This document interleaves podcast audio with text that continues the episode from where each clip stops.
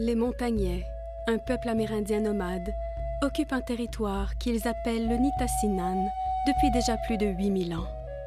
Durant plusieurs siècles, les Montagnais, aussi appelés Inuits, suivaient le caribou, leur principale chasse de subsistance. Mais ça, là, c'était avant qu'on nous mette dans les dites réserves. Hey, il s'en est passé des affaires depuis ce temps-là.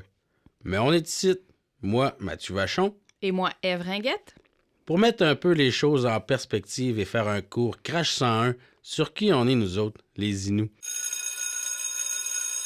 Mathieu et moi, on vient tous les deux de la même communauté, Ouachat Macmaniutenam, sur la côte nord. On vous souhaite la bienvenue à ce balado qui a pour but de démystifier les Inuits, qui on est, d'où on vient, qu'est-ce qu'on mange en hiver. Ben, dans le temps, on mangeait du caribou, là, mais avec le gouvernement qui annule les mesures de protection du caribou au profit des forestières, euh, je pense qu'on va être obligé de. Faire un barrage, faire un barrage! Wow, wow, wow, non.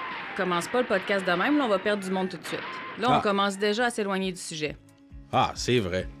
Donc, on est là pour vous partager qui on est, puis euh, comment je pourrais vous dire ça, euh, vous ouvrir la porte de chez nous, tu sais. On n'est pas des sauvages. On n'est pas des sauvages.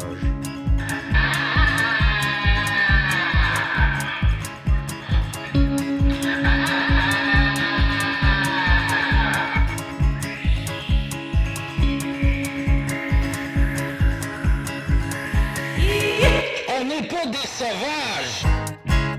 Quoi, quoi! Dans ce premier épisode, on vous présente un résumé de l'histoire des Inuits, de comment on vivait avant de devenir sédentaire. La nation Innu est la deuxième nation la plus populeuse au Québec, la première étant la nation Mohawk. Effectivement, euh, l'occupation de l'Amérique par les Premières Nations remonte à 8000 ans. En fait, après la fonte des glaciers qui a fait place aux végétaux et aux animaux, ben, les Inuits s'établissent au bord des côtes pour l'abondance des ressources. Mais rapidement, ils vont aller explorer plus au nord du territoire, surtout pour assurer leur survie parce que pendant l'hiver, les ressources, il y en a moins sur le bord des côtes. Fait qu'avant le 20e siècle, on vivait de façon nomade à l'intérieur des terres du Québec et du Labrador. On partait à l'automne pour suivre le caribou, puis on revenait au début de l'été pour vivre de la pêche et de la chasse aux loups marins, puis aux canards. On suivait le cycle des animaux.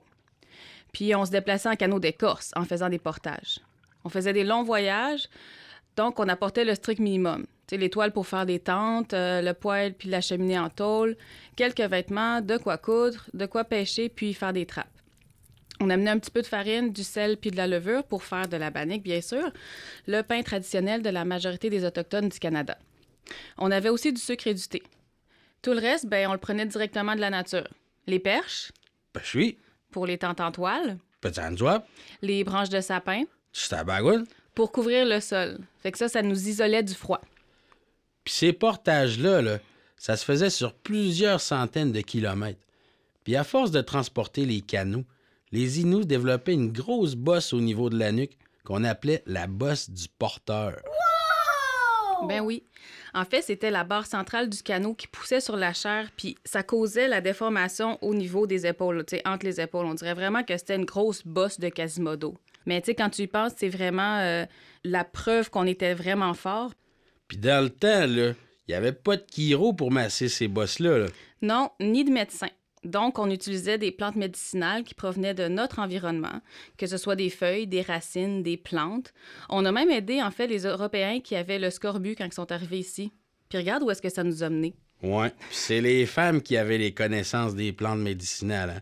On buvait le thé du Labrador pour se réchauffer durant les journées froides, mais également pour se guérir. Le thé du Labrador a énormément de bienfaits, c'est prouvé.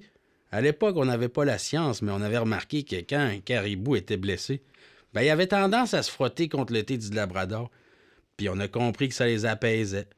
On avait toujours de l'eau chaude dans les tentes des Inuits pour être prêt à accueillir les visiteurs avec du thé. Et encore aujourd'hui, on a probablement tous une bouilloire remplie d'eau prête à être réchauffée pour faire du thé. Oui, moi, je te le confirme, j'en ai à la maison. Puis, euh, en fait, j'ai appris qu'avant le départ pour l'hiver, les femmes confectionnaient des poupées, puis ça, ben, elles donnaient ça aux enfants, puis euh, elles utilisaient des feuilles de thé du Labrador comme rembourrure. Comme ça, si jamais on en avait besoin, puis qu'il en restait plus, on prenait du thé dans la poupée, puis on la remplaçait par de la mousse séchée jusqu'à temps qu'on puisse refaire des provisions. Donc, ces poupées-là servaient à divertir les enfants, mais aussi à garder au sec une précieuse réserve de thé qui pouvait servir de médecine ou nous réchauffer dans les temps vraiment froids. Encore aujourd'hui, ben, le thé, ça a une place spéciale dans la vie euh, quotidienne des Inuits. Ouais, mais à cette heure, c'est du salada. Puis ben du café aussi. Les Inuits, ça boit du café. tu sais, la forêt, c'était le cœur de la vie des Inuits. Grâce à la forêt, on pouvait se nourrir, se guérir et s'habiller. Ben oui, on n'avait pas de magasin pour s'acheter du linge. Les hommes chassaient le gros gibier puis le castor, mais les femmes, ça chômait pas pendant ce temps-là. Elles chassaient le petit gibier autour du campement. Puis ça posait des collets, puis elles attrapaient la perdrix, le lièvre, le porc épic. Elles étaient aussi importantes que les hommes. Elles étaient essentielles à la survie du groupe. C'est elles qui tannaient les peaux des animaux pour en faire des mocassins, des raquettes, des vêtements. Mhm. Ça, en gros, c'était notre mode de vie traditionnel. Puis c'est pour ça que la nature a pour nous une grande importance, puis qu'on lui accorde beaucoup de respect. Mais malheureusement, notre mode de vie a été bousculé par la, col la colonie... La colonisation, puis ensuite les projets forestiers et miniers qui sont développés sur les terres. La présence des animaux qui nous permettaient de vivre a diminué, puis ça, ça a affamé les familles. Puis ça a aussi obligé les Inuits à revenir plus souvent dans les villages, puis à chercher à obtenir de l'aide des missionnaires, des commerçants, des gouvernements, etc., etc.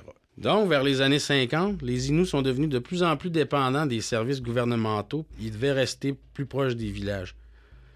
Puis après ça, ben, s'en est suivi les ouvertures des pensionnats indiens dans les années 60 qui avaient comme mandat de séparer les enfants de leur famille pour les assimiler.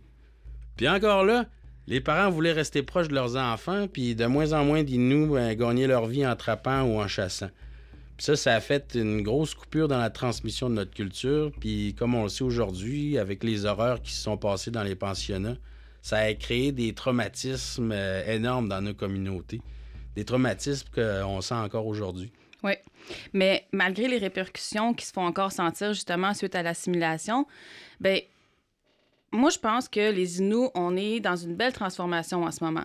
Tu sais, plusieurs ont commencé leur processus de guérison, puis on se tient debout, on met finalement notre pied à terre pour s'accrocher à notre culture, à plus en avoir honte, puis à se la réapproprier. On vit une genre de renaissance, puis je trouve ça vraiment beau à voir. Puis, on veut partager avec vous justement cette fierté qu'on a d'être qui on est. On est un peu timide, mais on est extrêmement généreux.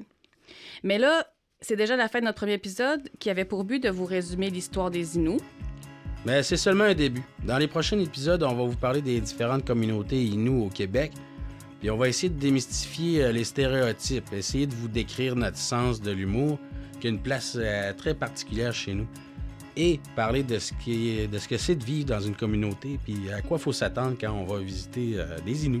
Oui, manquez pas ça parce qu'on n'est peut-être pas très sorteux, mais on n'est pas des sauvages.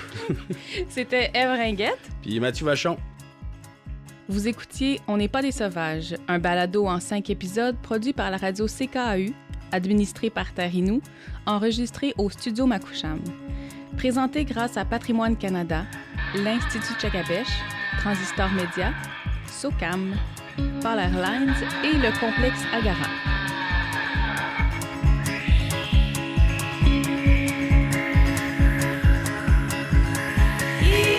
On n'est pas des sauvages